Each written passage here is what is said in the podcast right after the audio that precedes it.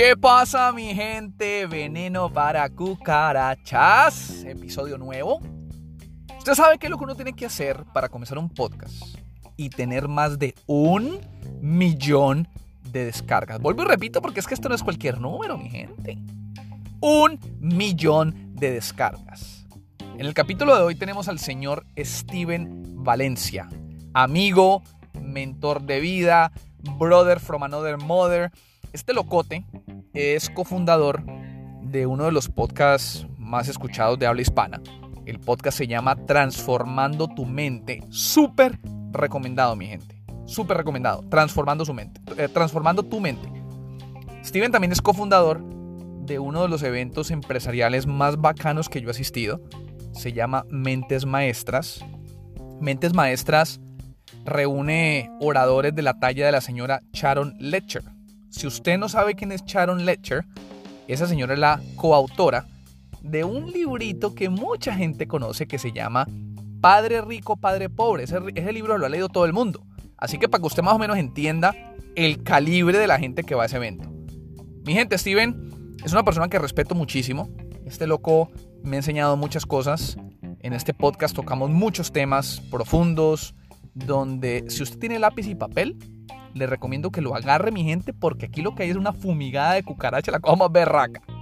Así que mi gente, antes de pasar con Steven, les recuerdo que este podcast es patrocinado por colocaratlanta.com, agencia de envíos y paquetería desde Estados Unidos a Sur y Centroamérica, y por la agencia de seguros calidadinsurance.com, seguros de auto, seguros comerciales, seguros de, de casa, seguros para renters, en fin. Así que mi gente, sin más preámbulo, sin más retrasos, los dejo con el mismísimo Steven Valencia. ¡Let's go!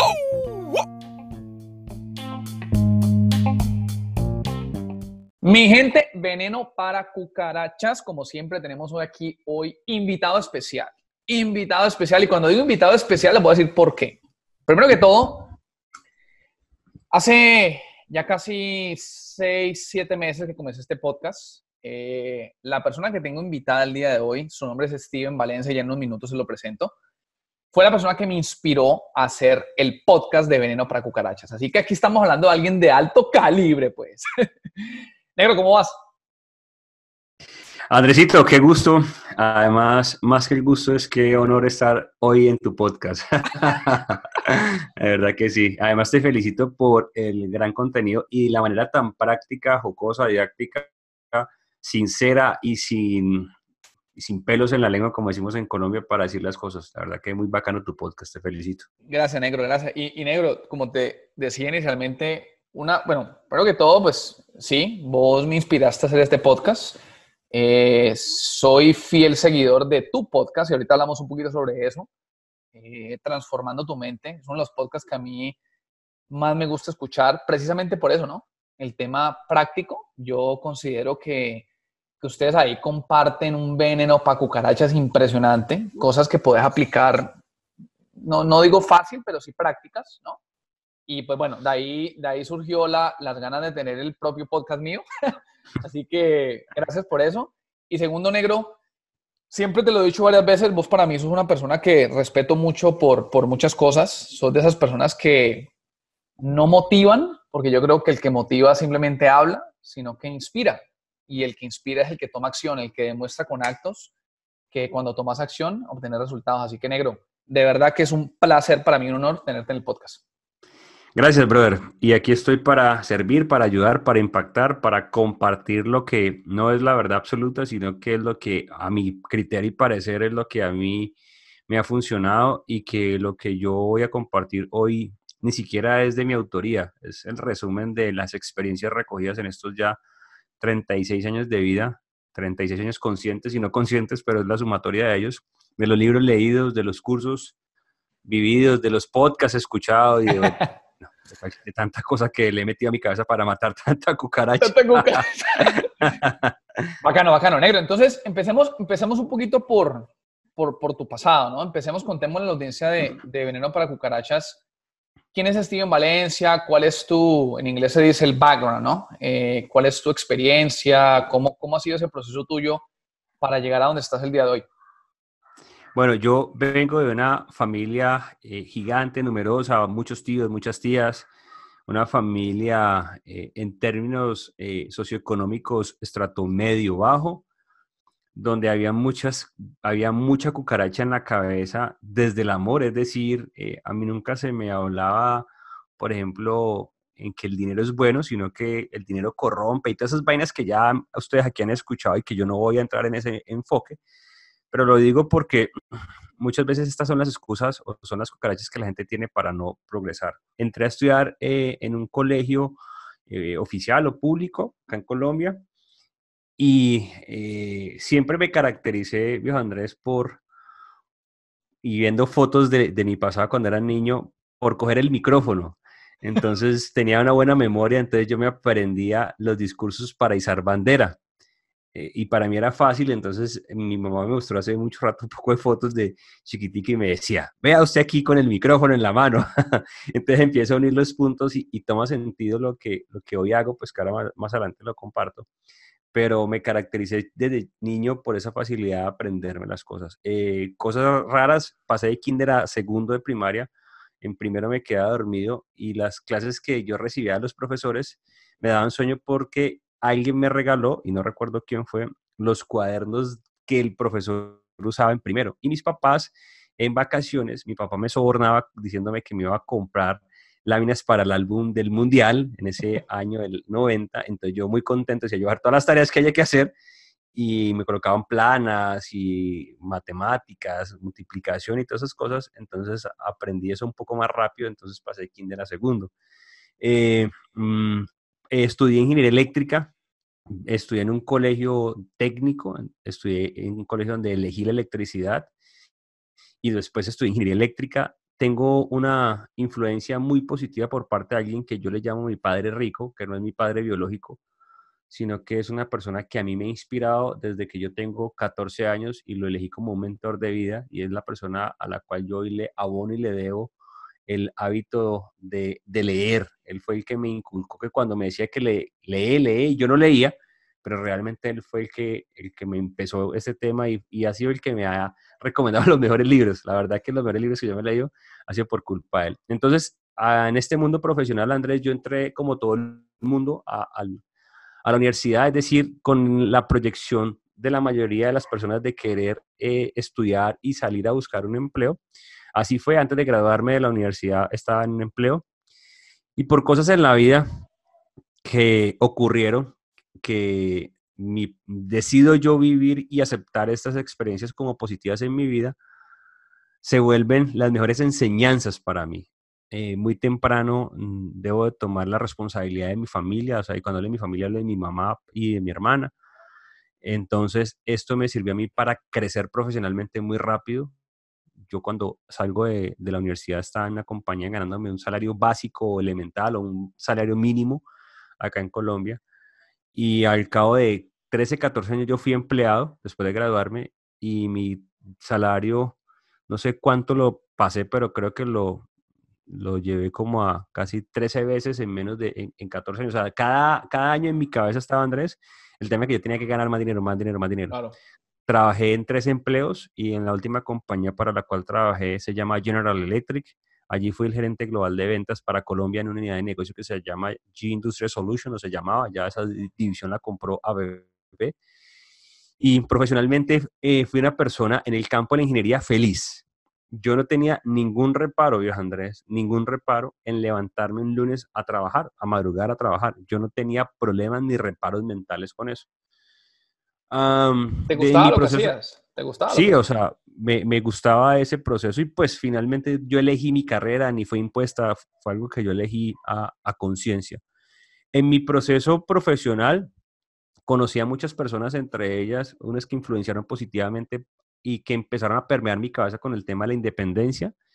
Y en ese proceso conocí a alguien que me habló por primera vez del mundo del multinivel o el mal conocido esquemas piramidales y de hecho, la historia es que alguien que me caía mal porque yo sentía que esa persona le, le hacía ojitos a mi exnovia de esa época, es el que me termina me invitando a estas reuniones tradicionales para hablar de un negocio multinivel.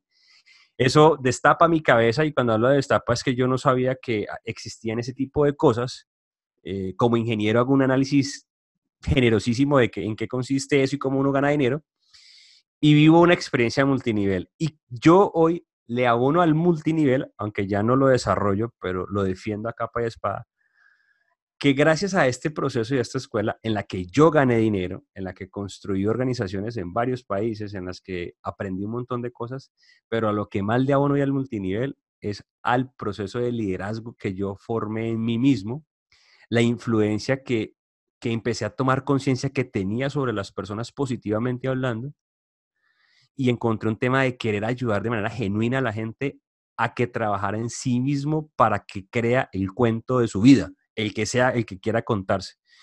Y allí empiezo a desarrollar unas habilidades impresionantes. Eh, el dinero que gano lo uso para invertirlo en mí. Entonces hoy soy amante de la lectura. Me he leído más de 200 y pico de libros. Ya ni me acuerdo la cantidad, pero son más de 200 bueno, Uno, pierde la cuenta, ¿no? No, yo ya no me acuerdo. y porque hoy repito mucho libro que ya me he leído, eh, invertí en cursos con Anthony Robbins en Estados Unidos, con Deepak Chopra, con Robert Kiyosaki, entrenamientos aquí en Colombia locales muy buenos con compañías que me ayudaron mucho a crecer. Y en ese proceso también encontré una forma de seguir ayudando o agregándole valor al mundo como retribución de lo que el mundo a mí me ha dado y junto con un amigo construimos un canal de podcast que se llama Transformando tu mente. Y ahí viejo Andrés, todo nació con un propósito y la intención de impactar. Creamos el podcast, eh, montamos un par de audios. Cuando menos pensamos, en menos de un año ya habían como casi 70 mil descargas y nosotros aterrados con esa vaina. Y hoy, después de tres años, ya estamos en un millón y medio de descargas. ¡Wow! ¡Wow! Que eso, eso es un poco pues como lo que hoy, lo que, lo que ha sido mi pasado y digamos que eso yo lo resumo en que yo hoy en día, hoy estoy en Valencia, su foco predominante está todo el mundo quiere ayudar, agregar, agregar valor y demás, y se pasa un poco de tiempo viejo entendiendo uno qué carajo vino a hacer este mundo y aparece esa pregunta que al final termina confundiendo hoy a la gente. Pero yo creo que hoy, o yo creo no, estoy convencido que hoy mi foco predominante está en ayudarle a la gente a que se comunique mejor consigo mismo. Hay un problema de relacionamiento propio, viejo Andrés, y no tiene que ver esto con que me amo, no me amo, no. Es un tema netamente de comunicación contigo mismo. Es como una, una comunicación consciente. O sea, yo qué carajos permito, mejor dicho, qué nido de cucarachas yo dejo que se meta a mi cabeza o lo mato ¿O qué estoy yo sembrando en mí mismo de forma consciente para construir lo que quiero y no quedar a merced de las circunstancias? Entonces, después de todo este proceso de evidencia y de, y de como decir, bueno, yo qué carajo es lo que quiero hacer en términos de realmente agregar valor, porque termina uno haciendo tantas cosas que como que, bueno, ¿y yo qué?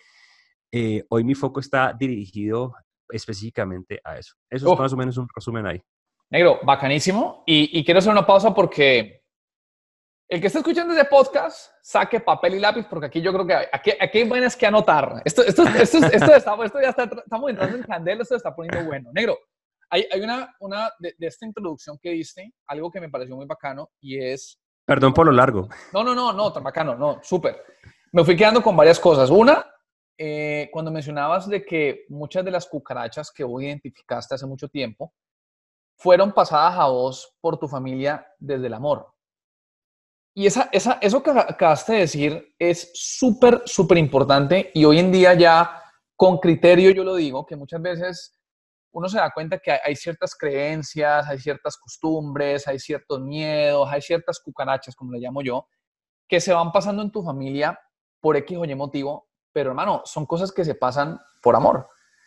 Tus papás, tus hermanos, tu familia, simplemente ellos te enseñan lo que ellos en algún momento les enseñaron y hoy en día, cuando uno se expone a todo este tema del mundo del crecimiento personal, los libros, los seminarios, que a lo mejor mi papá y mi mamá nunca tuvieron oportunidad, ahí es donde nos empieza a dar cuenta la importancia que es ir rompiendo esas cucarachas para que las futuras generaciones, desde el amor, yo les pase nuevas creencias que rompan con todos esos mitos, ¿no? Entonces quería hacer una pausa ahí porque me pareció súper bacano eso que dijiste.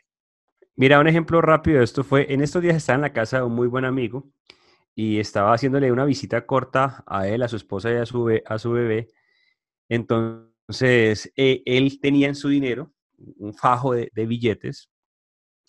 Entonces, él estaba contando el dinero y estábamos ahí conversando, pues. Entonces llegó la hija y fue a coger el dinero.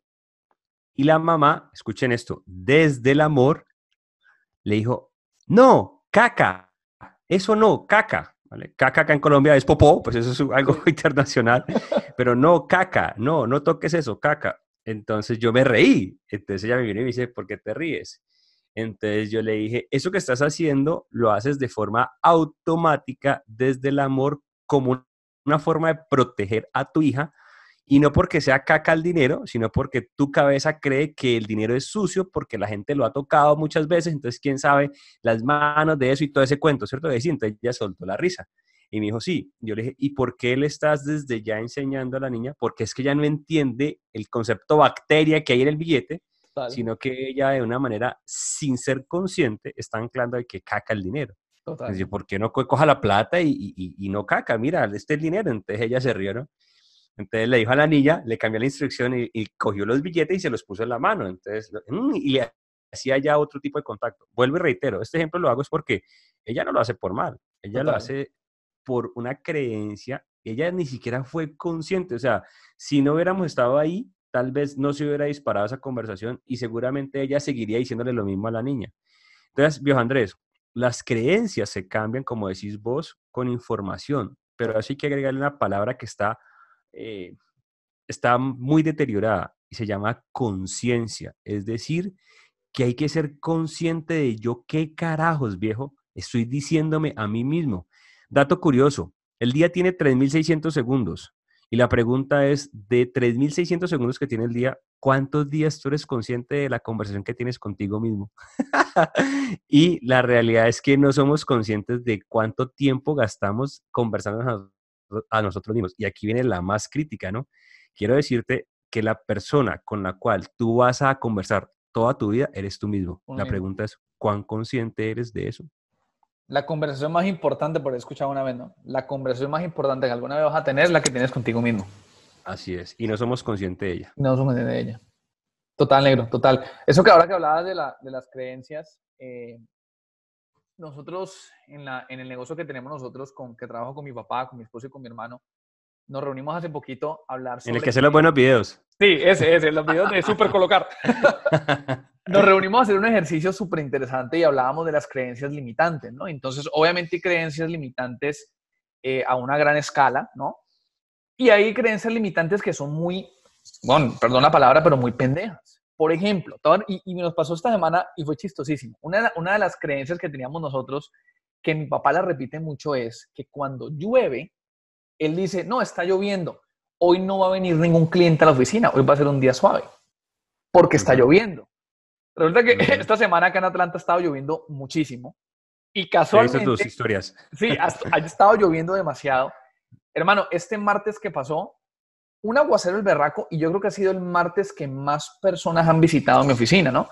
Y después con mi papá le decíamos a él, viejo, ¿vos por qué pensás que cuando llueve no va a venir gente? O sea, ¿de dónde viene esa creencia? Y son creencias chimbas, creencias limitantes que por algún motivo u otro él se las cree y las sigue repitiendo, pero el problema con eso es que son creencias que te evitan dar esos pasos adelante porque según él no iban a ir a trabajar. Te quiero, te quiero agregar algo ahí, Andrés, y aprovecho y toco un tema que a mí cada vez me apasiona más y que se lo debo a tanto libro ya leído. Cuando yo no soy consciente de la creencia, es porque estoy en modo automático. Verlo de otra manera significa que cuando yo me conecto con una creencia que no me abre posibilidades, me convierto en un obstáculo para mí mismo. Es decir, si ese día que llegaron clientes, eh, que llovió, tu viejo sigue creyendo, es que cuando lleve el trabajo es suave, su sistema de creencias le va a decir a él, esto fue un golpe de suerte, porque igual va a seguir lloviendo y va a seguir siendo suave. Así la realidad que esté viendo en ese presente sea una completamente distinta a su sistema de creencias. Ahora, ¿por qué pasa eso? Porque no somos conscientes de esa bendita o jodida conversación que es la que, y aquí viene el tema, te hace ser una posibilidad o te hace ser un obstáculo para vos mismo. Total. Cuando yo soy consciente de, está lloviendo, pero mi negocio está lleno, me convierto en una posibilidad porque soy consciente de lo que me estoy diciendo y cambio la conversación que afecta directamente la creencia. ¿Vale? Si yo no cambio la conversación, sino que alimento la creencia limitante, sigo siendo un obstáculo. Si la cambio, soy la posibilidad. Y como dicen los libros, yo soy la posibilidad dentro de las posibilidades infinitas. Entonces, cambia por completo la forma de ver las cosas. Pero para eso, brother, hay que ser conscientes. Hay que ser conscientes, Steven, y pienso también yo que por ahí, bueno, no, no me quiero eh, desviar mucho de la conversación, pero también tiene un tema con el ego, ¿no? Si yo hago un lado mi ego y me permito hablarme con mí mismo y permitirme, obviamente, reconocer que tengo cucarachas, por ejemplo, ¿no? Y es un proceso que yo he estado viviendo en los últimos meses, gracias a un libro que usted me recomendó. que por cierto, aquí, ¿cuál será, hombre? Veneno para cucarachas, ¿no? Ese libro, brother, yo creo que es uno de los libros que a mí más, más me ha confrontado, o sea, ¿cómo te lo Sí, me ha confrontado. ¿Este? Sí, sí, ese mismo. El, el ego es el enemigo. En inglés se llama The, Ego is the Enemy, ¿no? Ajá, Ese libro es un libro que a mí, uy, no, es que... Este libro es el, libro más rayado que yo tengo dentro de mi biblioteca. Subrayado por todas partes. No, con todos los colores y todo. Pero bueno, en fin, ya para terminar la idea, pienso yo también que tiene que ver mucho con eso, ¿no? Tratar de, de reconocer, como decir, ¿no? Reconocer, conversar con vos mismo, reconocerte que tenés cucarachas. Cuando vos reconoces que tenés cucarachas, entendés que necesitas veneno para matarlas y te da la oportunidad de cambiar esa realidad o esa creencia, porque no es una realidad, eh, para dar una posibilidad nueva eh, y pues obviamente cambiar, ¿no? Cambiar tu presente y obviamente tu futuro eventualmente. Así es. Completamente de acuerdo. Hablando de creencias y todo esto, surge el podcast. ¿Cuántas descargas, negro? Millón, millón seiscientas, ya estamos en un millón seiscientas descargas. Millón seiscientas descargas y yo celebrando este episodio porque tengo mil descargas. un día como este, en el canal Veneno para las Cucarachas, César y yo lo, lo, lo celebramos porque decíamos, ¿what? Mil, mil descargas. Esto es increíble. Y obviamente lo que tú también has mencionado, no perder esa capacidad de asombro, porque, Dios Andrés, te voy a tirar otro dato, y, perdón que a veces tire tanta cosa, pero pues, se me viene a la cabeza y quiero compartirla. No, yo soy igual, yo soy igual. Mi, esposa me regaña, pero yo soy igual. tu podcast, mi podcast y los podcasts que cualquier cantidad, que no sé cuántos habrán en este momento, según la data, que tienen un propósito, loco, se han convertido en milagro para alguien más. Yo te puedo apostar, brother, te puedo apostar y puedo poner mi vida como testigo de lo que voy a decir. De que alguien ha escuchado tu podcast y le has cambiado la perspectiva de cómo son las cosas para su sistema de creencias. Y en ese momento, brother, tu podcast se volvió el milagro para esa persona. Y aparece un concepto que se llama transferencia de riqueza. Esta persona le va a decir a su entorno o a las personas que apareció el milagro en su vida y ese milagro se llama veneno para cucarachas. Entonces empieza a transferir a otros esa riqueza, o sea, ese milagro que sos vos para la vida de la gente. 100%. Brother, cuando yo entendí el concepto de milagro, o sea, tú has sido el milagro mil veces para muchas personas. Cuando yo entendí el concepto de milagro, ese concepto que no tiene nada que ver con esotérico, ni con religioso, ni con nada de esas vainas, ese concepto de milagro a mí me hace ser consciente de que yo siempre tengo que ser la posibilidad porque de mí depende ser el milagro para alguien más.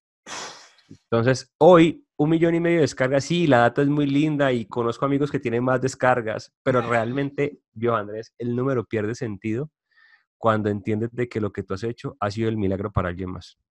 Negro, total. Y eso, eso te lo aprendí a vos, eh, para, para ser claros. Esa, esa frase esa frase, ¿a quién se la escuchaste? Porque me gustaría preguntarte. Yo, esa frase del milagro se la escuché una vez a Joel Austin. Eh, no sé si se lo escuché en el podcast o lo leí en un libro, ya ni me acuerdo. Sí, yo, quiero aclarar que yo no soy eh, de ninguna inclinación religiosa, pero sí, obviamente, soy seguidor de algunos líderes espirituales por su liderazgo. Y a mí eso es lo que más me gusta estudiar los seres humanos, el liderazgo. Pero creo que fue él y que se la escuché de ser el milagro para alguien. Pero escuché la frase y me quedé con la frase porque no me acuerdo del concepto, solo que hoy lo estoy viviendo, lo he venido viviendo y soy consciente de qué significa ser el milagro para alguien. Y, ahora, eh, volviendo a la frase, que esa frase a mí me fascina, ¿no? Vos podés ser el milagro para alguien.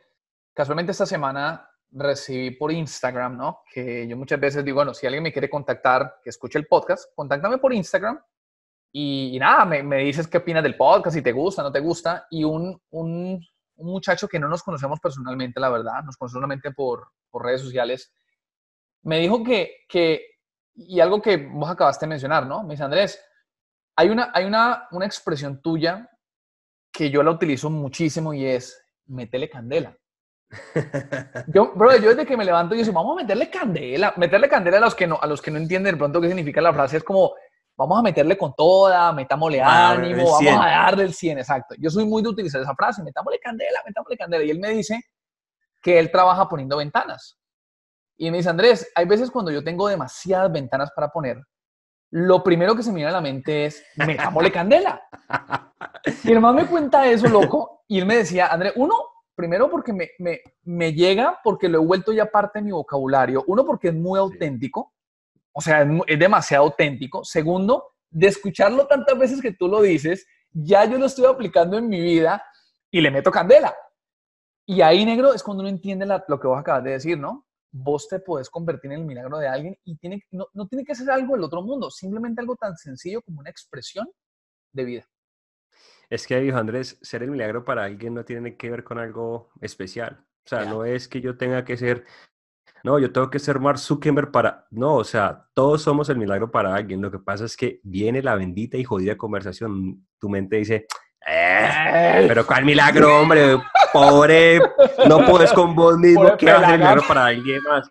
Claro, la cabeza empieza, aparece el ego a, a, cuestionar lo que estás diciendo y aparece la conversación a decirte, no, es que vos no puedes ser el milagro porque es que vos no claro. nadie especial. Mira, vos estás mal financieramente, estás pasando por este reto con tu pareja, estás con en tu empresa, o sea, empieza los argumentos que sustentan esa realidad a decirte que no. Y quiero decirte hoy que tú sí eres el milagro. Lo que pasa es que tienes que ser consciente de que tú sí lo eres. Y esto no tiene que ver con nada especial. Vos, Andrés, tenés un negocio, tenés de hecho dos negocios, ¿vale? Uno de seguridad y uno de transporte. Cabezón, tus compañías son el milagro para la gente. Seguramente hay gente que se ha salvado gracias a tu, a tu compañía de seguros. ¿Cuántas veces no has colocado sonrisas en la gente cuando llega la carga desde Estados Unidos al país de destino gracias a vos? Cuando la comunidad, cuando ustedes se hagan conscientes y métale todo el veneno del mundo a esa cucaracha de que usted no es el milagro, quiero decirte de que tú sí eres el milagro para alguien más. Total, total. 100% de acuerdo, lo estoy viviendo. Soy, soy testigo porque me está pasando hoy en día y, y lo digo lo digo desde la humildad, obviamente, ¿no? Con, a, conciencia de, de, saber lo que estoy haciendo. Es más, algo que me, que me, ha ayudado mucho recibir, por ejemplo, ese tipo de mensajes es que me, me, me, he vuelto inclusive hasta un poco más estricto conmigo mismo, porque yo ya sé que hay personas que me escuchan, tengo que ser una persona coherente, me, me esfuerzo por ser coherente, o sea, porque de, de, qué me sirve, Steven, yo aquí dar consejos y cierro el podcast y me voy a hacer lo contrario, ¿sí me entendés? Ah, sí, entonces, no, entonces eh, eh, esa, esa relación con los que escuchan el podcast, con los que me dan con los que me dan su feedback, me ha ayudado a ser más estricto conmigo mismo y me encanta. Me gusta, o sea, me gusta porque obviamente me esfuerzo más, me vuelvo más responsable con mis palabras y mucho más coherente, ¿no? Obviamente. Así es, estoy de acuerdo con eso. Negro, entonces, un millón y pico de descargas. Sí, así es. Algo que me llama mucho la atención a mí de, de, del podcast de ustedes, de Transformando tu Mente, fue lo que surgió como mentes maestras. Contanos sí. un poquito qué es Mentes Maestras, por favor. Bueno, la historia eh, es la siguiente. Para los que no se han leído el libro, les recomiendo que se lean el libro de Napoleón Hill, Piense y hágase rico. Me lo estoy leyendo por tercera vez, papá. sí, ese libro es fascinante, es un libro encantador. Hay gente que no le gusta que porque ya lleva muchos años, pero quiero decirte que es un libro que sigue siendo la base de los principios de los muchos libros que hoy se escriben sobre el tema del éxito. Sí, señor. Independientemente de eso, cuando tú critiques un libro, creo, quiero decirte que el ego es tu enemigo cuando lo criticas. Entonces, vale. Obviamente hay libros que sí a uno le gustan, otros no, y eso pues no tiene nada ni de bueno ni de malo, pero el criticar a un escritor, escribir un libro, valga la redundancia, pues déjame decirte que pilas con tu ego porque está, está cuestionándote duro a ti mismo y eso no tiene sentido. Pero bueno, el caso es que mm, en ese libro, Napoleón Hill habla, si mal no estoy en el capítulo 12 o 13, habla del tema de las mentes maestras.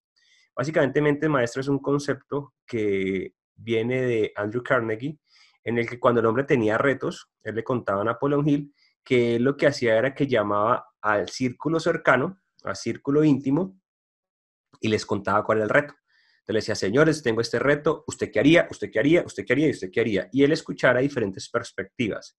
Entre comillas, es como una junta directiva.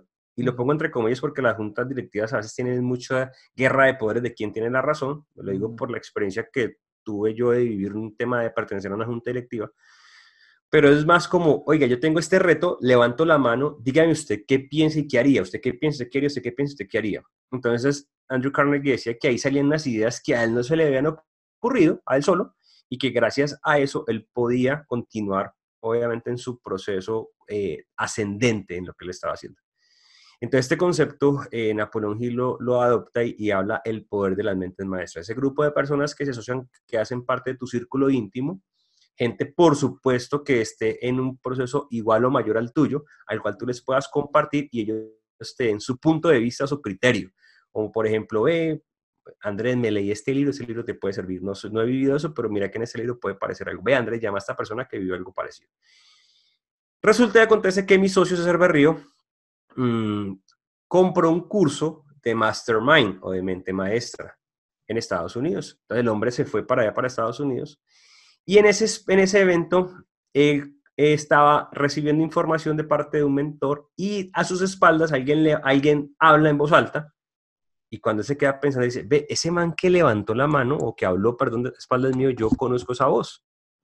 Resulta que acontece que era uno de sus mentores de audio, o sea, él sigue un podcast que se llama, eh, ¿cómo es que se llama? Eh, ah, bueno, ahora me acuerdo. Él se llama... Courage. Sí, el de David Corbin, ese se llama, no, el de David Corbin, no, el de Ken Correct. se llama, el, de la esposa. sí, el de la esposa. Ese podcast se llama Today is, bueno, no recuerdo cómo se llama el podcast, la verdad. Yo no lo sigo, César es el que lo sigue. Y eh, él escuchó la voz y dijo, ve, ese es Ken Corre. Entonces, cuando hubo el momento para hablar, César se acerca y le dice, oiga, yo lo sigo usted. Y, y, Ken Corre le dice, ¿usted quién es? Yo soy César Berrío de Colombia. Colombia, Sudamérica, sí, wow, ¿y usted qué hace por acá tan lejos? Bueno, no, pues yo vengo haciendo este proceso ya y he comprado esos cursos, esto, esto, esto, y pues estoy aquí en el Mastermind. Bueno, pues lo felicito. Entonces mi socio le pregunta a Ken Corre, o le dice, oiga, Ken, lo felicito por el evento que usted hace acá en Estados Unidos, el Digital Footprint. A mi socio y a mí nos gustaría hacer un evento así parecido. Hemos pensado. Y Ken Corre le contesta, oh, bacanísimo. ¿Y cuánta gente cree usted que pudiera reunir en ese espacio? Y mi socio le dice, pues yo no sé, por ahí unas 150, 200 personas. Entonces dice, buenísimo, hágalo y yo voy. Entonces mi socio le queda como que, eh, como colombiano, inmediatamente su sistema de creencias dice, pero un momentico, te van aquí y va a aprovechar de usted y le va a cobrar durísimo. Entonces, eh, César le dice, no, venga, pero ¿cómo así? No, pues, ¿y usted cuánto cobra? Entonces, él le contesta, ¿y quién está hablando de cobrar? Haga el evento yo voy. Ah. le dice, o sea, ¿usted no me va a cobrar? Le dice, no, yo no le voy a cobrar, hágalo yo voy. Entonces el César le dijo, pero venga, ¿y usted por qué no me va a cobrar? No entiendo. Si nos acabamos, César, César, no llevaba ni cinco minutos hablando con Ken, Andrés. Entonces, la respuesta de Ken fue la siguiente. Si usted está aquí desde tan lejos y ha invertido tanto dinero y ha volado tantas horas para estar aquí, es para algo y yo le quiero ayudar. O sea, oh. el man, el man fue el milagro para César en ese instante. Se termina el mastermind esa noche, la clase, César me llama, con, obviamente excitado pues por la noticia.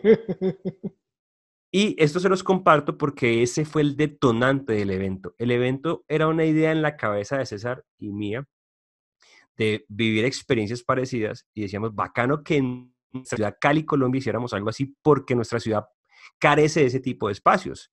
Ciudades más grandes como Bogotá o Medellín tienen esa posibilidad, pero bacano poder hacer algo y traer ese contenido para aquí, para nuestra región, para nuestra gente. Entonces César llega de Colombia y empezamos a trabajar, no sabemos cómo ponerle al evento, hasta que dijimos, no, pues pongámosle bajo el, criterio de, de, de, Napoleón Hill, Mentes Maestras. Y así nació hace tres años el primer Mentes Maestras, viejo Andrés, al cual usted pudo asistir. Y yo fui el primero, yo estuve en la inauguración del evento, papá. Entonces, tú estuviste allí en, la primera experiencia donde llegaron 170 personas, 180 personas aproximadamente.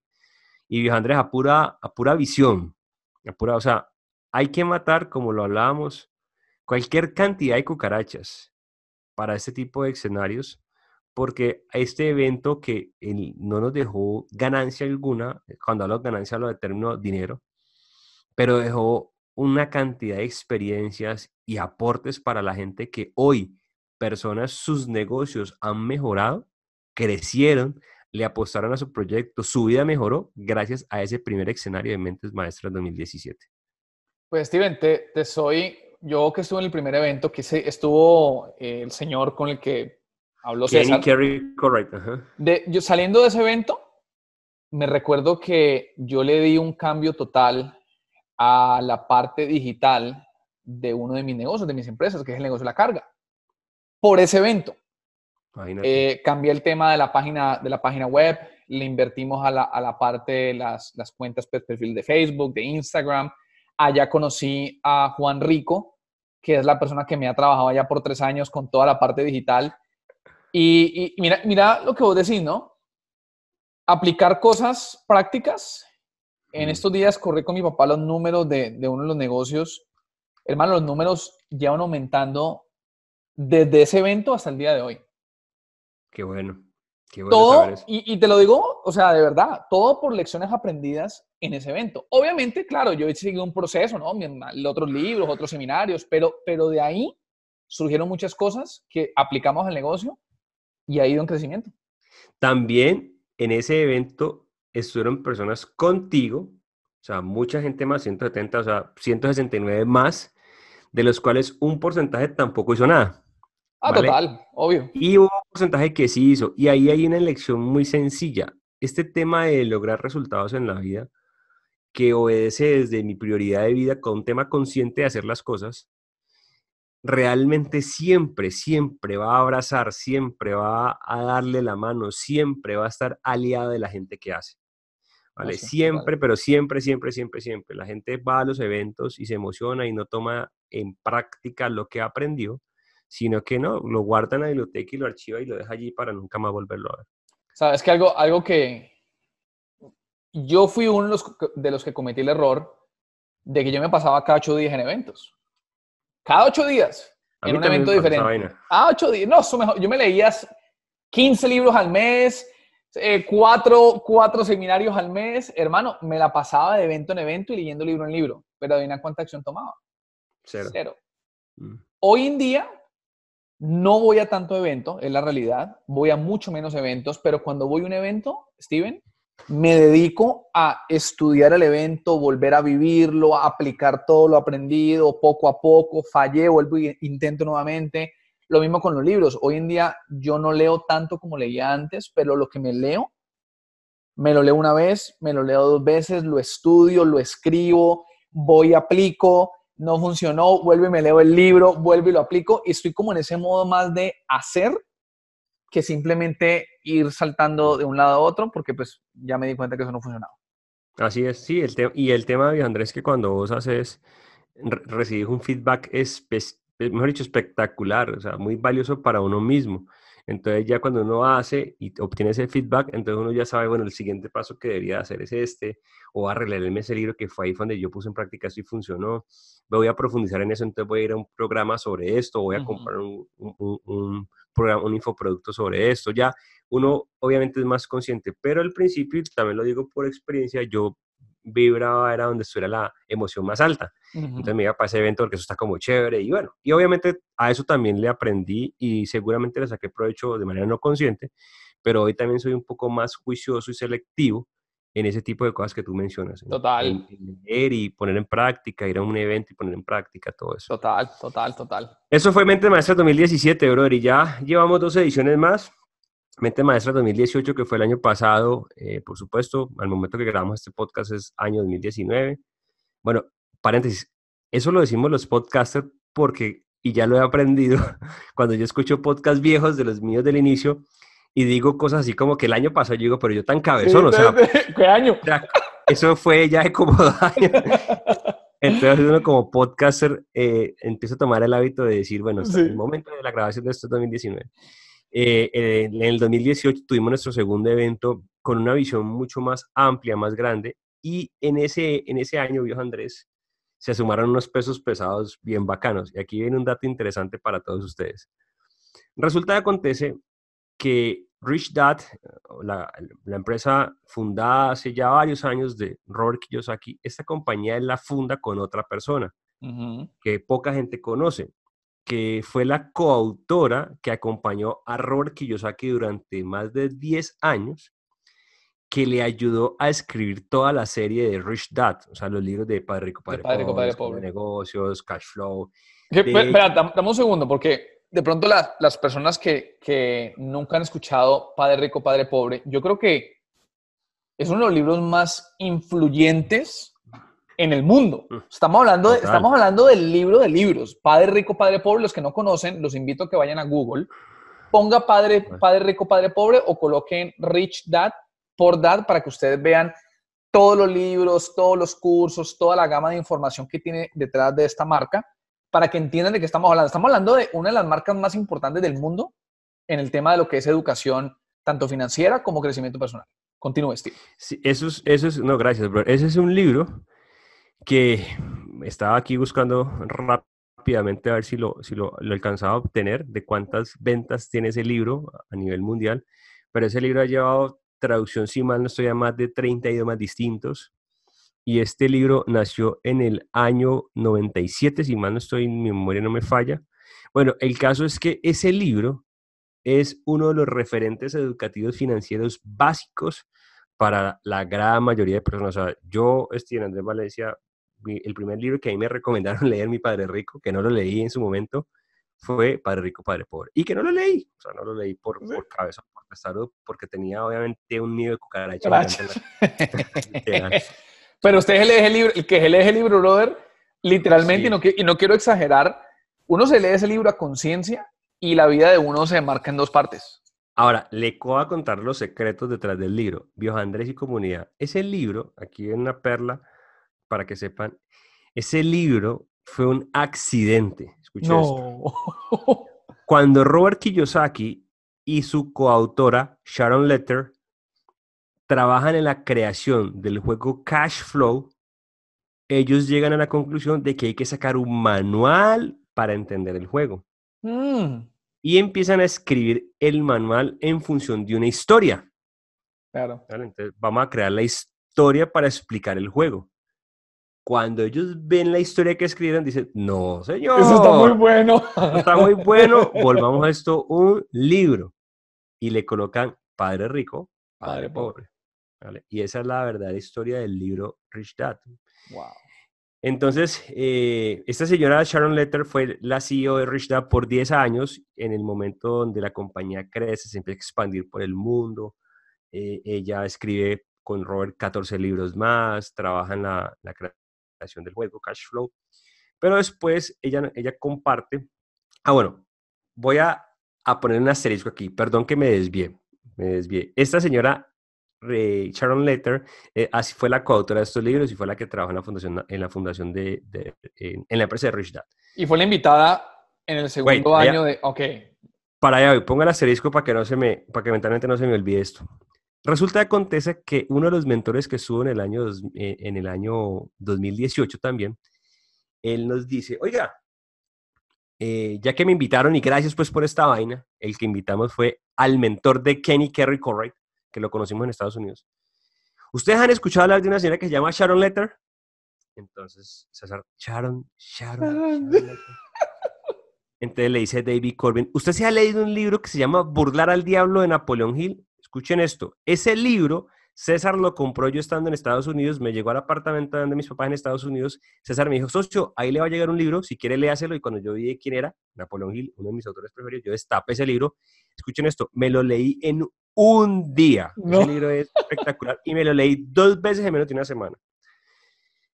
Y ahí está, dice durante todo el libro, notas de Charon, notas de Charon, notas de Charon, notas de Charon, notas de Charon. Y le dice David a César, el libro Napoleón Hill de Burlar al Diablo, si usted se lo leyó, durante todo el libro hay algo que dice Notas de Sharon. César fue a su biblioteca, cogió el libro y decía, Notas de Sharon. miércoles, sí. Entonces le dice, bueno, aparte de eso, usted tiene por ahí el libro de Rich Dad, de Padre Rico, Padre Pobre de Kiyosaki. Si tiene los de la primera edición, cójalo. César lo tenía, pues lo sacó y decía, ¿qué dice ahí? Coautora Sharon Letter. Bueno, señor, acabo de hablar con ella a decirle que si le gustaría ir a Colombia al evento Mentes Maestras. Entonces César dice que, socio, El corazón. socio, la- socio. Entonces, no, pues claro, qué risa. Y obviamente hay uno dice, "Eh, pero como hemos leído sobre, sobre ella y cómo no ser conscientes de esto, el automático, pues. Pues, viejo Andrés, para hacerte ya corta esta historia de Sharon, Sharon estuvo el año pasado en Mentes Maestras 2018, primer vez que venía a Colombia. Wow. Una mujer con un conocimiento del tema financiero, la cosa más espectacular. Eh, ella ha sido dos veces cónsul para la presidencia de George Bush y de Barack Obama. Wow. Dos veces. Una mujer con un grado de conocimiento financiero espectacular. Asesora de múltiples compañías, compañías gigantes. Mm. Eh, ella después, para asterisco, ella después rompe relaciones con Robert Kiyosaki por un tema más como de su propósito es distinto al mío. Entonces, Claro. separémonos. Al principio la cosa se pone turbia, pero después la cosa termina bien. Y cada uno, pues, obviamente, por aparte con sus cosas. Ya Sharon no tiene nada que ver con Rich Dad y viceversa. Sharon ha escrito libros para la Fundación Napoleón Hill, en fin. Pero, brother, ¿quiere que le diga algo? Ahí viene un tema de veneno para, la cucaracha, para las cucarachas. ¿Quién iba a pensar que esa señora iba a estar aquí en Colombia siendo el milagro para tanta gente gracias al evento Mentes Maestras? Pero cuando uno se encarga de ser posibilidad para sí mismo y para el mundo, loco, el universo se encarga de que las cosas ocurran. Aplica la ley, de la, aplica la ley del menor esfuerzo allí. O sea, nosotros queríamos que el evento Mentes Maestras 2018 fuera magnífico y aparecieron personas que hacían match con esa palabra, magnífico, y llegó gente magnífica. Esta señora se fue tan encantada, viejo Andrés, tan feliz del evento, que sabe que nos dijo a César y a mí. Este ha sido, sin lugar a alguna, uno de los mejores eventos que yo he tenido en toda mi vida, Wow. que he viajado por tantas partes del mundo hablando de educación financiera. Y por favor, si van a hacer el próximo año otro evento, invítenme. Epa. Y repitió, Repitió, 2019. repitió, porque yo la vi por ahí en las fotos. Así fue, así fue. Ah. Entonces, es muy bacano eso. A este evento ya asistieron un poco más de 220 personas. Un evento muy bonito, gente con mucho más madurez, mucha más estructura y mucha más forma. Qué bacano, Y- qué bacano, Steven. Ujú. Qué bacano, hermano. Y, y- y mira que me pones presente. Hay un, hay, uno, hay un video en YouTube que lo hace Steve Jobs, ¿no? Que es el video cuando él habla de conectar los puntos. Que ¿No? me encanta eso. Uno- uh, ese, ese, brother, ese, y todo el que esté escuchando, si no lo han escuchado, vayan a YouTube, pongan, en español debe ser conectar los puntos, ¿no? Me imagino yo. No, coloquen discurso Steve Jobs en El que sale. El que sale, el que sale ahí, que ese sale. es. Ese loco en ese discurso habla la importancia de lo que es los puntos se conectan mirando hacia atrás, ¿no? Conecte los puntos y ahí usted se va a dar cuenta por qué el presente que usted está viviendo es el que usted está viviendo. Y eso me pone presente a, a- en el caso tuyo, bueno, tu socio, César, esa, esa, esa dedicación a lo que es el crecimiento personal, estar asistiendo a cursos, ¿no? Querer educarse más, querer aprender más, que los libros, invertir en el mismo, lo llevan a un seminario donde conoce a este señor Courage. En ese seminario, Courage le presenta o le da la oportunidad de, bueno, vamos para Colombia. Viene acá a Colombia, conocen al mentor de Courage y el mentor de Courage conoce a Sharon Lecture y eventualmente Sharon Lecture está en Colombia y le dice a ustedes que es el mejor evento que haya asistido. ¿Todo por qué? Connect the dots. Tal cual. Y de hecho, increíble, eso, brother. brother, y eso no es, les voy a decir algo, esto no es un tema lógico, no, no es que nosotros con César dijimos, ve, hagamos el evento Mentes Maestras para que esté aquí algún día Sharon Letter. No, o sea, Total, ¿no? eh, Obvio. De hecho, la vida no funciona así. De hecho, ¿cuántas veces, viejo Andrés, con tu propio negocio, no dijiste, oiga, voy a, voy a, a- a colocar, colocar Atlanta para, para, no sé, para mandar cajas para, no sé, para Marte? No sé, o sea, tú hiciste fue porque tú ves ahí una oportunidad y hay un dolor en el mercado y quieres ayudar para la razón que tú tengas como propósito de tu compañía. De hecho, voy a contarte algo de lo que estábamos hablando. Viejo Andrés, hace al momento de la grabación de este podcast, que es octubre del 2019, hace un par de semanas yo hice un, un 73 de Iron Man. Brother, hace un año yo no estaba pensando en esa carajada. O sea, hace un año, y, de hecho cuando yo veía que había gente que hacía eso, yo decía, ¿what? Esa gente está loca, brother. O sea, no. Y hace un par de semanas hice mi primer 73 que estábamos conversando de eso. Pero claro, cuando yo conecto los puntos y empiezo a ver todas las cosas que el universo se encarga de hacer, o sea, esa, esa incertidumbre tan linda del universo, uno dice, allí es cuando tenemos que aprender a creer y a confiar un poco más. En soltar la necesidad del apego al resultado, en dar lo mejor, lo que nos corresponde, porque esto no es de que me siento en la piedra mm, y ahí me quedo esperando que pase. No estamos a ese nivel. Total. Pero realmente nosotros hacemos lo que nos corresponde desde la mejor intención con un propósito claro de por qué lo estamos haciendo y les aseguro que el universo se encarga de esos finos detalles. Hoy, Mentes Maestras este año, viajando en 2019, reunimos entre, lo hicimos en dos ciudades, Cali y Pereira. Entre las dos ciudades reunimos casi 500 personas. Wow. Impactamos a eh, el doble de personas que impactamos el año pasado. Tuvimos aquí la fortuna de tener a 12 mentores. Estuvo gente impresionante como invitada acá mentor. Estuvo otra vez David Sharon. Estuvo Michael Lecter, que es el esposo de Sharon, hablando de propiedad intelectual y contando su experiencia cuando apoyó todo el tema legal de Rich en el tema de protección de propiedad intelectual. Estuvo uno de los estrategas que ha apoyado a muchas compañías del mundo a crecer a billones de dólares hablando del tema estratégico. O sea, que uno dice, Dios mío, esto es, o sea, esto es muy bacano. Como negocio esto es una rechimba porque al final estamos impactándole la vida a la gente para que su negocio crezca y para que eso a su vez termine creando más empleo, dinamizando la sociedad, dinamizando la economía y ayudando a más personas, abriendo posibilidades, mostrando con ejemplos de que sí se puede. Y sí, la gente sale motivada y muy chévere, pero más que la motivación, porque eso al otro día se acaba, es las herramientas que la gente se ha podido llevar de la Claro, claro, la, motivación se va, la motivación se va eventualmente, pero lo que vas a aprender, el conocimiento, lo que le metes al coco, esa vaina se queda ahí. Es lo que queda ahí. Y ahí es cuando yo entiendo, bro, lo que vos mencionabas, que cuando uno conecta los puntos, y mira el pasado y dice, con razón todo esto. Por eso, muchachos, sean conscientes de qué están haciendo hoy, porque estas cosas que ustedes están haciendo hoy van a incidir en el próximo presente, o sea, en el futuro, y usted va a decir, miércoles, yo me acuerdo que con razón. Pues sean conscientes de lo que hagan hoy para que en el próximo presente usted diga, ah, tiene sentido eso que hacía yo en el presente, en el tiempo atrás. Steven, entrando ya en la recta final de, de este episodio. Ah. Sí, no, porque veo, yo aquí me puedo quedar hablando cinco horas. No, cómo es esto, no tengo ningún problema.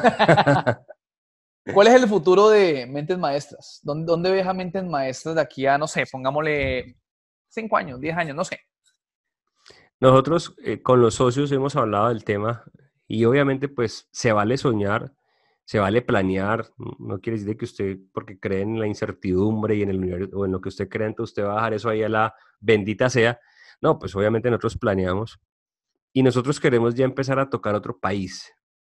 El futuro de Mente Maestras es más franquiciarlo, pero a nivel de alianzas estratégicas con las instituciones. Nosotros hemos visto la, el, gran nivel de relacionamiento que hoy hemos creado con personas en Estados Unidos que no son eh, el Tony Robbins, o sea, el man que lo conoce todo el mundo y que obviamente es un rockstar y que es un man que yo admiro un montón y que le he aprendido mucho y que me he leído libros y ido sus cursos, pero son personas que inclusive han tenido la oportunidad, escucha esto, yo Andrés, de poder ayudar en los inicios al mismísimo Tony Robbins. Son personas muy sabias, gente que tiene mucha experiencia y que no les interesa el tema de ser rockstar Sino que lo que les interesa a ellos es impactar y dejar un legado en este mundo para que este mundo sea mejor para las generaciones venideras. Un perfil, un perfil bajo de impacto alto. Exactamente, un perfil social bajo de impacto muy alto, así es, exactamente, muy buena definición. Y ellos lo que quieren es dejar huella y, y poder ayudar a la mayor cantidad. Y nosotros nos volvimos el puente, ¿vale? Somos el conector. Mira, nosotros tenemos un mercado, una comunidad, podemos convocar, la gente quiere de esto y usted tiene eso que es increíble. Entonces, venga, hagamos las dos, unamos las dos cosas y convirtámonos nosotros en el milagro para los demás. Y ya está, brother. Hay que, hay que empezar a pensar en, en mentes maestras Atlanta, Atlanta, Georgia. Ah, bueno, papá, donde sea, estaremos con, con este propósito. Y obviamente esto lo pongo eh, en bendición pues de mi creencia o mi deidad de Dios y que pase lo que tenga que pasar con el fin de que siga siendo esto un propósito genuino de seguir impactando la vida de la gente. Bacano, me gusta, me gusta esa, me gusta esa visión. Eh, comparto lo que vos decís, ¿no? No dejarlo como al, azar, pero al mismo tiempo también respetar, ¿no? Respetar lo que, lo que se va dando. Yo soy muy creyente en respetar el proceso, soy súper creyente esa vaina y, las cosas se van, se van formando en el camino que, que tienen que darse, ¿no? Totalmente, sí, y pasa lo que tiene que pasar. Pasa lo que tiene que pasar. De hecho, Ryan, Holiday habla en, en, este bendito libro, y no recuerdo cuál es el capítulo, pero el man habla, y creo que, creo que es este el de mantener la condición de estudiante, en la que él habla del daño que le hacen las, las expectativas al ser humano. Mm. Entonces, eh, en, en, ese aspecto, las expectativas, viejo Andrés, y para todos, o sea, yo soy de los que creo que yo quiero que pase eso pero no siembro mis expectativas en eso.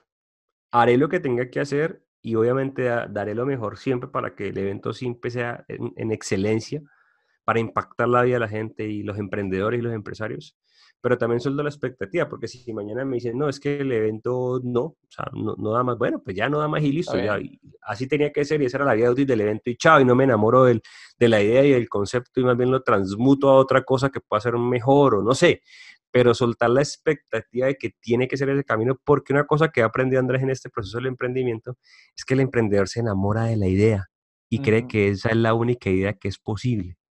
Y eso es tan perjudicial porque hoy uno ve empresas que llevan 15, 20, 30 años y que no se han muerto la idea porque el que la creó no se ha muerto, pero apenas se muere, se muere la idea. Hasta ahí llegó.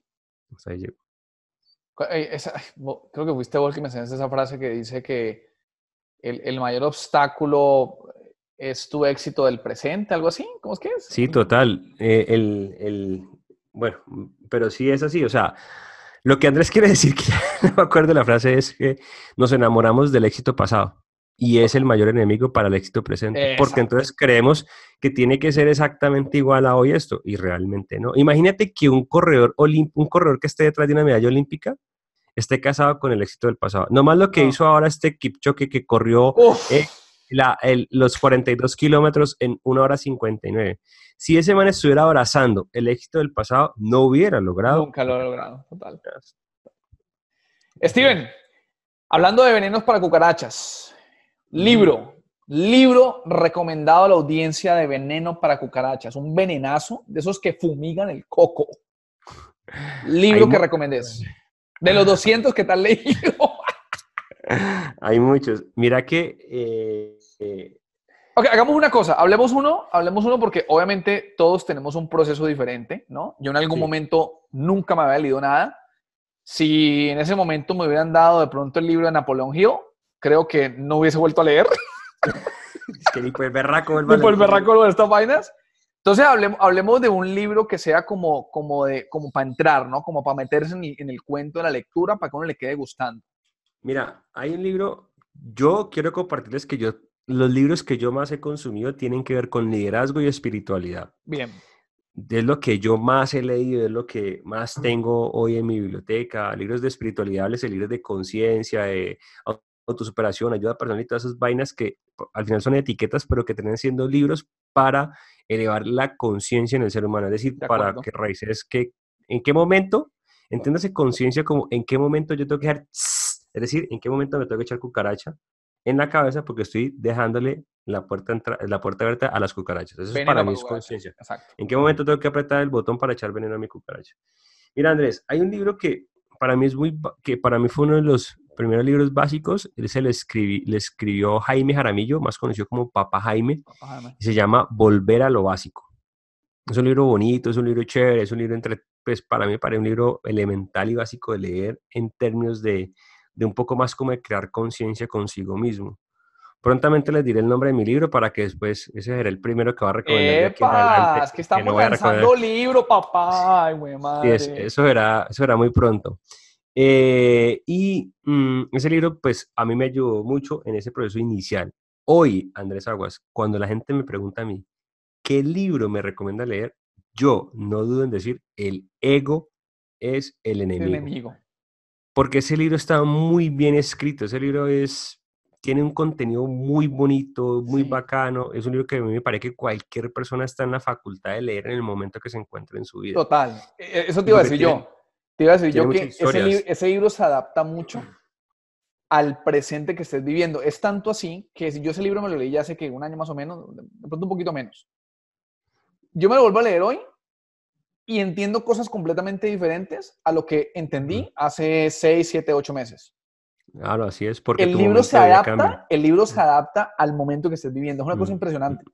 Ese libro lo recomiendo mucho, mucho, mucho. Otro libro que, que le recomiendo a la gente que se lea, que también me parece que es un libro, pues, que puede ser elemental en este proceso también del crecimiento como ser humano, es Desarrolle el líder que está en usted, de John C. Maswell. Desarrolle oh. el líder que está en usted. Es un libro también que si tú quieres subir tu cuota de influencia, de impacto, como que, bueno, yo quiero montar un negocio y quiero impactar, eso es un buen libro. Ese sería un libro que deberías de leerte. Yo quiero crecer en la escala corporativa de mi compañía, ese debería ser un libro que debes de leerte. Yo quiero influenciar positivamente mi comunidad, hay que leerse. Quiero ser un mejor padre, familia, esposo, hay que leérselo, porque es un libro que te enseña a sacar el potencial de liderazgo que todos tenemos por dentro. Yo te diría que digamos que para para empezar, libros. Mi último libro leído se llama Piensa y viva mejor de Joel Austin. Muy buen libro, un libro bacano, bonito. Ese loco a mí me gusta mucho, ¿vis? Ese loco, ese loco habla muy bacano, man. Sí. Joel Austin habla demasiado bacano. Y sus libros son entretenidos, a pesar de que tienen un componente muy, muy inclinado pues a Dios, a Jesús, porque Él es pastor, pero el, contenido de los libros es chévere. Hay que leerlo con, con, con, buenos ojos.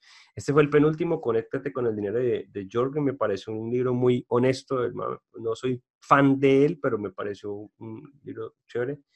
Después me, este ha sido uno de mis esto ya es más pesado, esto no se lo puede leer todo el mundo, la desaparición del universo. Uy, no. Que te, puede dejar loco. te puede dejar loco. Es un libro muy heavy, pero es un sí, sí, sí. buenísimo. Y bueno, y este es mi libro de consulta, Andrés. El, y, y un libro que leo casi diario es un curso de milagros. ¿Un curso de milagros? Ese no lo conocía. Un curso esto de milagros. Es, esto, ah, después hablamos de eso para no tocar esta. Esto es este, este libro mata el nido de las cucarachas. mata el nido de las cucarachas. ¿Cómo se llama el venenoso que venden en Colombia para las cucarachas? El right, el right taparroja. Es un right taparroja, así, pues madre mata cucarachas, hormigas, zancudos. Sí, este es otro contenido ya más. Un poco pesado. Calibre espiritual, sí, pero entonces no, pero ojo, ¿no? Estos son, pues claro, hay un proceso como vos lo mencionas. Yo, yo he leído muchos libros, por ejemplo, un libro muy bonito, Espiritual, Conversaciones con Dios un libro espectacular. Eh, el libro de, de Raymond Sanso, El Código del Dinero, es una berraquera de libro. El libro, el libro de Dan Racy, de La transformación total de su dinero. Bueno, ahí hay cosas, pues, pero volvamos al principio. Volver a lo básico de papá, eh, de papá Jaime y desarrolle el líder que está en usted de John C. Esos libros son muy bacanos. Bueno, viejo Steven, ya, ya quiero, obviamente, agradecerte como siempre, te lo dije al principio, te lo vuelvo a decir otra vez, esto te lo digo cada vez que hablamos. Vos y yo tenemos una relación bastante interesante porque obviamente vos vives en Colombia, yo vivo en Estados Unidos, hablamos yo creo que de pronto una vez al mes, no sé, veces sí, pasa más tiempo. Pero no intercambiamos mensajes por Instagram. cuando, cuando hablamos, eso es como que nos hubiésemos conocido toda la vida y esa vaina es muy bacana. Así es. Es, es muy bacana y, y, esa, por ejemplo, la amistad que tengo yo con vos me ha, me ha puesto muy presente a, a a darle más valor cuando encuentro personas con las que conectan de esa forma. No es que obviamente no conecte con todo el mundo, sino que sí, hay, relaciones de relaciones que estás como en la misma frecuencia, de pronto como que tus ideales son los mismos y obviamente lo aprecio demasiado hoy en día. Y bueno, con vos es una, me pasa eso, así que, brother, muchísimas gracias por tu tiempo. Gracias por compartir tanta, tanto veneno para cucarachas. Eh, vos sos una persona que admiro muchísimo por, por tu proceso y por todo lo que me enseñás con, transformando tu mente, cuando hablamos por Instagram, cuando hablamos por WhatsApp. Y bueno, hoy en día que tuve la oportunidad de tenerte en el, en podcast. Para mí es muy bacano, viejo Andrés, poder escuchar de que he sido influencia positiva para esto. Y ahí es cuando corroboro de manera contundente que seguiré siendo hoy un defensor y enseñaré porque la gente tiene que ser consciente de que es el milagro, porque de ahí radica todo, negro, ahí radica un negocio exitoso, una relación exitosa, radica una ONG exitosa, radica cualquier éxito en la vida, cuando yo entiendo que yo soy el milagro para los demás y gracias por, por permitirme impactar y por permitirme eh, influenciarte positivamente y como lo digo yo a la gente, al final, según mi deidad, no soy yo, yo al final termino siendo el instrumento. Yo soy el medio para, porque como dice John C. Maswell en la ley de la trascendental, uno es demasiado pequeño para lograr o para pretender lograr grandes cosas. Total. Bio Steven, para cerrar, última pregunta. Última respuesta. ¿Cuál es tu definición de felicidad? Para mí la felicidad está hoy muy asociada a la paz. Un sabio hace dos mil años decía que la paz sea contigo. Eh, este sabio, yo hoy entiendo que lo que este moacho quería decir con que la paz sea contigo, es que aprendamos a tomar decisiones que generen paz. Bien. Pero normalmente estamos tomando decisiones que generan felicidad en otros. Es decir, y te lo voy a hablar desde mi experiencia, cuando yo empecé a construir éxito financiero o monetario en el mundo profesional, yo era los que quería que los demás me vieran que a mí me estaba yendo bien. Entonces yo pagaba cuentas en salidas a comer entre amigos o salidas a tomar entre amigos, en esa época de mi vida, que yo pagaba, pero yo sentía intranquilidad en hacer el pago por la suma, pero mi ego decía, hacerlo para que ellos se den cuenta que a vos te está yendo bien. Mm. Entonces terminaba sacrificando mi paz a cambio de ver a los otros felices, entre comillas, para dejar sembrado en ellos que a mí me estaba yendo bien. Mm. Y al final termino eh, canjeando eso por mi paz. Hoy, viejo Andrés, te diría que mi felicidad está asociada a paz. ¿Qué cosas a mí me generan paz? ¿Qué cosas me generan a mí paz? Cuando yo hago las cosas que me generan paz, no hay duda que lo que sigue es estar feliz. Total. Esa es hoy mi definición de felicidad. No, no vayan a creer que, que esto ahí está iluminado, no. He, he pasado por todos los... todos los por, toda la, por toda la montaña rusa para, para llegar a esto, pero hoy busco que mis decisiones acompañen siempre un estado de paz. Y les comparto, yo lo mido de una manera, de una manera práctica.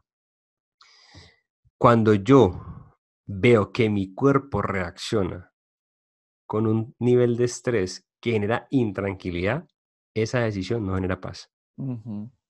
Entonces, hoy soy más consciente de eso, por supuesto. Entonces, escucho a mi cuerpo cómo se siente cuando voy a tomar la decisión y le hago caso a eso. Ojo, no van a creer que es que yo tengo aquí una areola y estoy... De brujo, ¿no? Usted brujo. no, no, no, o sea, no, este man es el oráculo. No, o sea, yo también soy un humano y que también, por supuesto, tengo mis necesarios descaches para seguir evolucionando en el mundo de los negocios, en el mundo de la vida.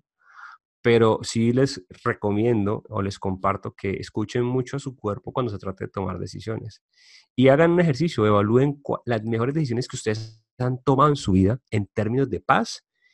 ¿Qué pasó en ustedes cuando las tomaron? Y se van a dar cuenta que finalmente el cuerpo ha sido el mejor testigo para decirte esta decisión realmente trae paz y la paz realmente pues, sinónimo de ello es un estado de felicidad.